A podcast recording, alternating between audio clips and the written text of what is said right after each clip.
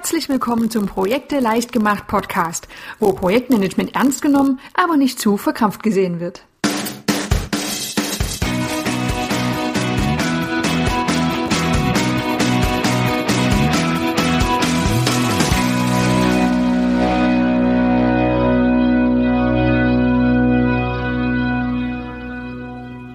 Hallo und herzlich willkommen zur nächsten Folge vom Projekte leicht gemacht Podcast. Wir steigen heute nicht sofort ins Thema ein, sondern ich muss erst in eigener Sache von meiner heutigen größten Herausforderung berichten. Und zwar habe ich Folgendes vor. Ich möchte versuchen, langsamer zu sprechen. Das klingt jetzt vielleicht überhaupt nicht kompliziert, aber die Menschen in meinem Umfeld, die werden es bestätigen. Mein normales Sprechtempo, das ist durchaus, ja, für manche herausfordernd schnell. Und nun habe ich auch mehrfach Rückmeldung bekommen, dass ich auch an dem Podcast etwas zu schnell spreche, was mich ehrlich gesagt überhaupt nicht wundert. Und so starte ich heute ein Experiment und versuche mal etwas langsamer zu sprechen. Das ist deshalb eine so große Herausforderung, weil man ja durchaus versucht, natürlich zu reden. Wenn ich jetzt allerdings langsamer spreche, fühlt sich das für mich momentan noch gar nicht natürlich an. Aber gut, es ist ein Experiment, ich werde es ausprobieren. Gebt mir einfach Rückmeldung, wie ihr es findet, und dann werde ich in der Zukunft schauen, wie es sich für alle Seiten am besten macht. Okay, dann beginnen wir mal und heute haben wir ein ganz wunderbares Thema. Und zwar geht es um das Thema Brainstorming. Manche zucken da schon sofort zusammen. Oh, Gott, nein, Brainstorming, das ist doch das in der Gruppe, wo man immer komische Ideen haben muss. Ja, geht auch schon in diese Richtung, aber das Ganze kann auch wirklich eine unheimlich sinnvolle Methode sein, um neue Ideen zu generieren. Brainstorming kann man sehr gut alleine machen, aber ist noch viel besser und das ist auch der ursprüngliche Ansatz, wenn man es im Team durchführt. Wann kann man denn so ein Brainstorming durchführen? Der Ansatz ist meist, dass es irgendein Problem gibt oder irgendwelche Fragestellungen im Projekt. Also wie können wir unser Produkt besser vermarkten? Wie können wir die unrealistische Deadline doch noch einhalten? Oder mit welchen Maßnahmen können wir die Qualität steigern?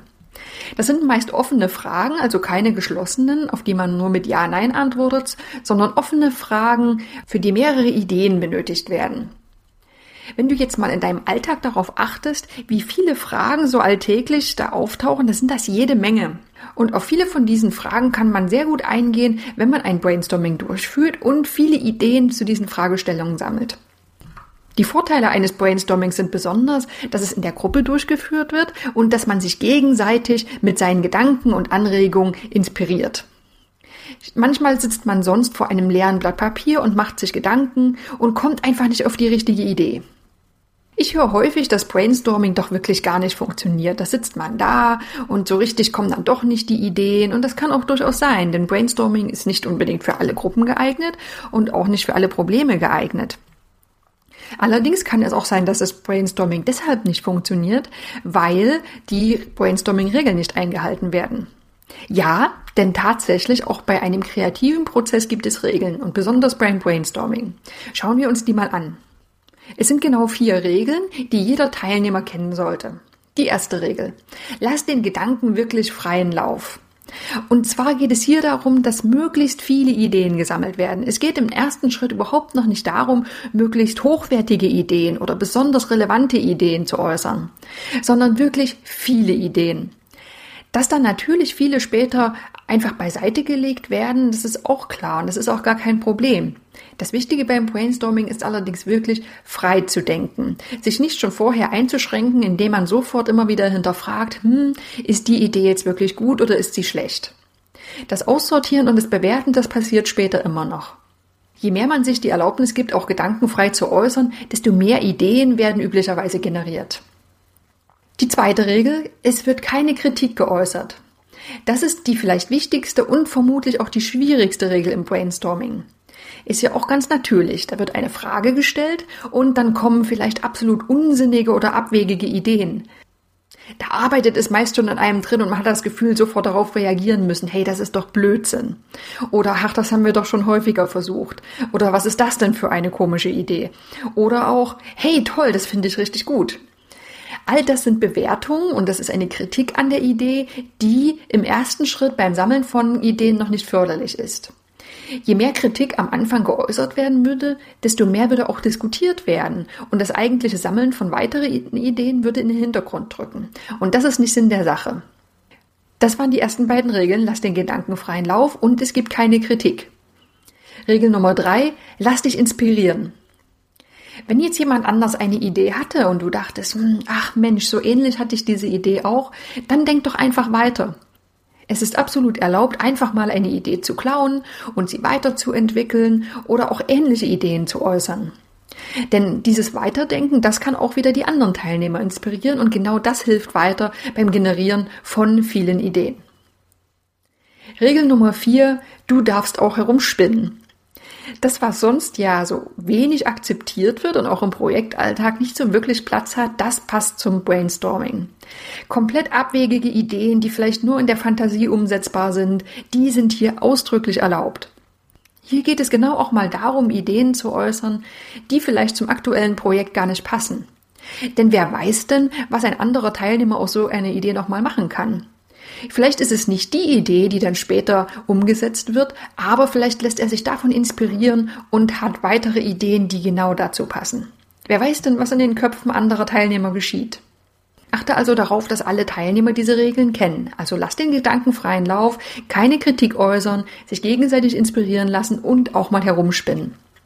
Wenn du ein Brainstorming durchführst, dann ist es auch deine Aufgabe darauf zu achten, dass diese Regeln eingehalten werden. Denn es ist völlig natürlich, dass die Teilnehmer das vielleicht einfach mal vergessen oder zumindest vernachlässigen und dann eben doch Ideen bewertet oder kritisiert werden und so das eigentliche Sammeln von Ideen leider in den Hintergrund tritt. Okay, das waren die Regeln. Wenn du die kennst, dann bist du schon weiter. Gehen wir jetzt mal näher darauf ein, wie so ein Brainstorming ablaufen sollte. Ich gehe jetzt immer davon aus, dass du der Moderator bist. Deine erste Aufgabe ist es, die Rahmenbedingungen zu klären. Das ist wie bei jedem Meeting. Du bist der Moderator und zu deinen Aufgaben gehört es, das Brainstorming vorzubereiten und zu steuern. Du musst natürlich auch sicherstellen, dass alle Teilnehmer wissen, was auf sie zukommt. Also, folgende Fragen müssen geklärt werden. Wer nimmt am Brainstorming teil? Du solltest vorher bei der Größe der Gruppe darauf achten, dass die Gruppe nicht zu groß wird. Ab etwa sieben bis acht Personen ist es oft so, dass das Brainstorming zu unübersichtlich wird und dann macht es oft Sinn, das in kleinere Gruppen aufzuteilen. Je größer die Gruppe ist, desto zurückhaltender sind oft einzelne Teilnehmer. Die zweite Frage, wie lang? Zu Beginn sollte also geklärt werden, wie lang ist das Brainstorming, wie lang soll dieses ganze Meeting dauern und wie viel Zeit wird auch für die einzelnen Phasen eingeplant. Besonders wenn du Brainstorming-Neulinge in der Gruppe hast, dann sollte die Methode noch einmal erläutert werden. Geh also nochmal auf die oben genannten Regeln ein und mache auch wirklich klar, dass du als Moderator auf die Einhaltung achten wirst. Und selbst wenn du eine Gruppe hast, die schon häufiger Brainstormings durchgeführt hat, ist es sinnvoll, nochmal die Regeln zu nennen. Denn wie so häufig gehen bestimmte Dinge ja einfach verloren und man denkt nicht mehr an alle Einzelheiten. Die vierte Frage, womit? Hier geht es um die Arbeitsmittel und um die Utensilien, die sinnvoll sind, bei einem Brainstorming zu nutzen. Natürlich kannst du das einfach so auf dem Gang durchführen, so zwischen Tür und Angel, denn am allerwichtigsten ist zunächst die Einhaltung der Brainstorming-Regeln. Etwas strukturierter funktioniert es allerdings dann doch, wenn du ein Flipchart hast oder ein Whiteboard, ein paar Kärtchen, Post-its oder ein paar Stifte. Ja, und dann wie viel? Manchmal willst du vielleicht eine Gruppe so richtig anspornen und da kann es durchaus helfen, eine Zielgröße anzugeben, wie zum Beispiel, wir sammeln jetzt mindestens 50 Ideen. Das war also der erste Punkt. Rahmenbedingungen müssen geklärt werden. Wer nimmt teil? Wie lang soll das Brainstorming dauern? Wie führen wir es durch? Welche Hilfsmittel benutzen wir? Und wie viele Ideen wollen wir sammeln? Also der zweite Schritt. Stelle die wichtige Frage. Jedes Brainstorming soll ja eine bestimmte Frage beantworten. Schreibe am besten diese Fragestellung möglichst groß und deutlich sichtbar für alle Teilnehmer als Überschrift an Flipchart oder Whiteboard. Wie in anderen Bereichen gilt auch hier, je unklarer das Ziel, desto schlechter das Ergebnis. Versuche also möglichst klar zu formulieren, auf welche Frage in diesem Brainstorming eine Antwort gesucht wird. Schritt Nummer drei, wir sammeln Ideen. Okay, jetzt wird es wirklich spannend. Feuer frei. Im Idealfall stehst du nun als Moderator vorn und die Ideen fliegen dir nur so um die Ohren. Was ist deine Aufgabe? Du sorgst dafür, dass einer nach dem anderen spricht, also es kein zu großes Durcheinander gibt. Du bist ebenfalls dafür verantwortlich, die Ideen aufzuschreiben und dann für alle sichtbar an Flipchart oder Whiteboard zu heften. Diese Visualisierung, dass die Teilnehmer immer wieder sehen, welche Ideen es schon gab, die hilft bei der Generierung weiterer Ideen. Besonders wenn sehr viele Ideen geäußert werden, ist es sinnvoll, wenn alle Teilnehmer auch Zettel und Stift zur Verfügung haben, um wichtige Ideen nicht zu verlieren, wenn gerade eine andere Idee in den Raum geworfen wird. Manchmal, das ist jetzt eher die unschönere Variante, da herrscht allerdings lähmende Stille im Raum. Hilf deiner Gruppe dann am besten weiter, indem du ein paar vorbereitete Fragen stellst. Wenn zum Beispiel die Hauptfrage im Brainstorming war, wie können wir unser Produkt besser vermarkten, dann könnte eine Unterfrage sein, welche Werbemöglichkeiten hätten wir zum Beispiel. Mit diesen Unterfragen kannst du Gruppen auf die Sprünge helfen, die noch nicht ganz so in diesem Brainstorming-Konzept aufgehen. Okay, die Ideen wurden jetzt gesammelt. Schritt Nummer vier, jetzt können sie geordnet werden. In vielen Brainstormings entstehen Dutzende von Ideen, die dann alle mit Post-its oder auf Karten vorn angeheftet sind. Hier muss jetzt Ordnung reingebracht werden. Gut ist es, wenn du mit deinen Teilnehmern gemeinsam bestimmte Kategorien erarbeitest, in die du dann diese Ideen einsortierst. Hier geht es noch gar nicht in erster Linie um eine Bewertung, sondern immer noch um eine Ordnung. Was du jetzt auch tun kannst, du kannst das Brainstorming an dieser Stelle beenden. Dann wird die Gruppe aufgelöst und die weitere Nachbearbeitung und die Bewertung der einzelnen Ideen, die passiert entweder in einer kleineren Gruppe oder von dir selbst.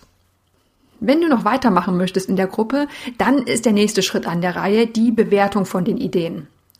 Denn das brennt garantiert dir und vermutlich auch vielen Teilnehmern schon wirklich unter den Nägeln. Es dürfen nun ausdrücklich Bewertungen abgegeben werden. Die Regel, dass Spinnereien erlaubt sind, führt nämlich meist zu absolut abwegigen und teilweise auch abstrusen Vorschlägen. Die können gleich aussortiert werden. Und mit dem Rest wird dann weitergearbeitet. Wenn alles gut läuft, dann hast du am Ende dieses Schrittes eine priorisierte Liste und siehst, welche Ideen die wirklich relevanten sind. Okay, und damit bist du schon fast durch. Aber ein Brainstorming kannst du auch wie ein normales Meeting ansehen. Und was sollte da immer passieren? Genau, es sollte nachbereitet werden. Denn was helfen dir denn viele Ideen, wenn nichts daraus gemacht wird? Nimm dir also die folgenden Fragestellungen noch einmal vor und erledige die Nachbereitung des Brainstormings. Welche Ideen werden konkret näher betrachtet? Das sind die wichtigsten, die aus dem, aus dem vorigen Schritt hervorgegangen sind. Welche nächsten Schritte werden eingeleitet und wer ist wofür verantwortlich? Nur wenn du diesen Nachbereitungsschritt auch erledigst, kannst du sicherstellen, dass auch irgendwas aus diesen Ideen wird. Ansonsten wäre es wirklich schade um die investierte Zeit und das wollen wir ja nicht. Okay, ich fasse nochmal die Schritte des Brainstormings zusammen. Schritt Nummer eins: Kläre die Rahmenbedingungen und mach den Teilnehmern klar, was auf sie zukommt. Zweitens, stelle die große Frage, also welche Frage soll im Brainstorming beantwortet werden? Schritt drei: Es werden so viele Ideen gesammelt wie möglich. Dabei soll insbesondere auf die Einhaltung der Brainstorming-Regeln geachtet werden. Schritt Nummer vier: Die Ideen werden geordnet, üblicherweise in verschiedene Kategorien. Schritt Nummer 5, bewertet und priorisiert die Ideen. Und Schritt Nummer 6, es passiert eine Nachbereitung. Ja, und mit diesen Schritten läuft so ein Brainstorming auch ziemlich organisiert ab. Im Blogartikel findest du auch noch eine kostenlose Vorlage im Word-Format, die du dir herunterladen kannst. Und dort wirst du nochmal ganz zielsicher durch dein eigenes Brainstorming durchgeleitet. Okay, das war die heutige Podcast-Sendung. Ich freue mich jederzeit über Rückmeldung und wir hören uns dann in der nächsten Woche wieder. Bis dahin. Ich freue mich immer über Kommentare und Anregungen, die du an andrea.projekteleichtgemacht.de schicken kannst. Viele weitere Informationen, nützliche Tipps und Vorlagen findest du unter www.projekteleichtgemacht.de.